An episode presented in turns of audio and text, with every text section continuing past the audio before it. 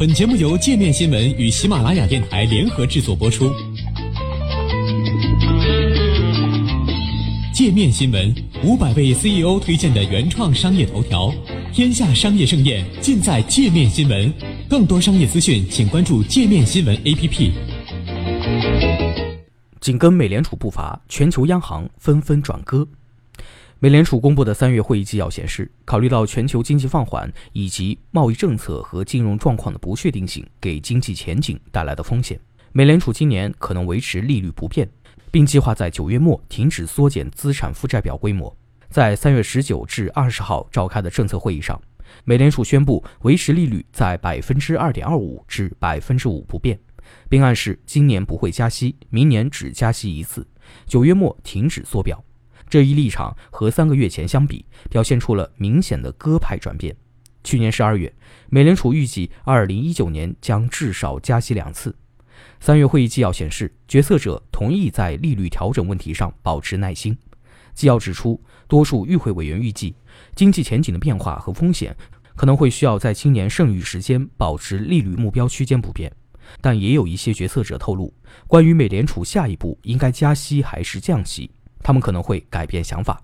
会议纪要写道，几位与会委员指出，他们对合适的联邦基金利率目标区间的看法可能会因未来公布的数据向任何一个方向转变。另外，美联储官员认为美国经济能够经受住全球经济放缓的冲击，但同时也警告，经济前景依然存在重大不确定性，包括全球经济和金融形势变化的前景。随着美联储的鸽派转向。欧洲、英国、日本和印度等经济体的央行今年也调整了立场。由于欧元区经济龙头德国徘徊在衰退边缘，欧洲央行被迫暂停了收紧货币政策计划。在四月十号召开的政策会议上，欧洲央行宣布维持三大关键利率不变，并重申至少在今年年底前不会调整利率。欧洲央行还在三月的会议上推出新一轮的定向长期再融资操作，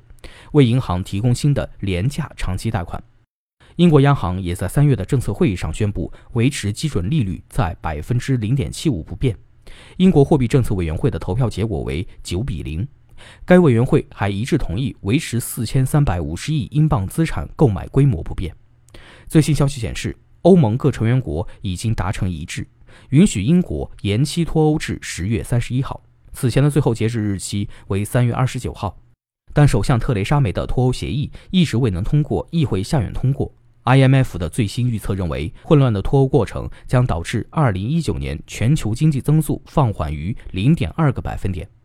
亚洲方面，日本央行在3月15号举行的政策会议上维持关键利率不变，并称将继续以每年约80万亿日元的速度购买日本国债。日本央行行长黑田东彦表示，全球经济增速放缓影响日本的出口和生产，因此继续当前的政策是合适的。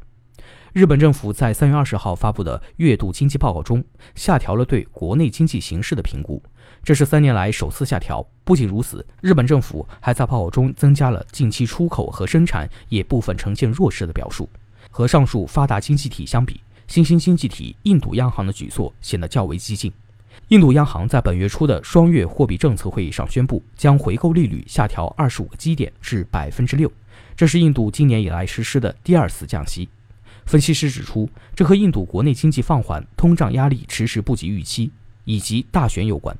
印度二月 CPI 同比增长百分之二点五七，连续第八个月低于央行设定的百分之四中期通胀目标。另外，印度已于四月一号开启为期六周的大选，现任总理莫迪将寻求第二个任期。纵观全球，分析师认为，全球经济下行风险增加是导致各大央行普遍转向鸽派的主要因素。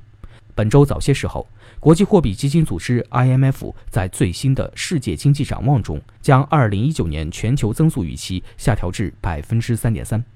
为2008年金融危机以来的新低。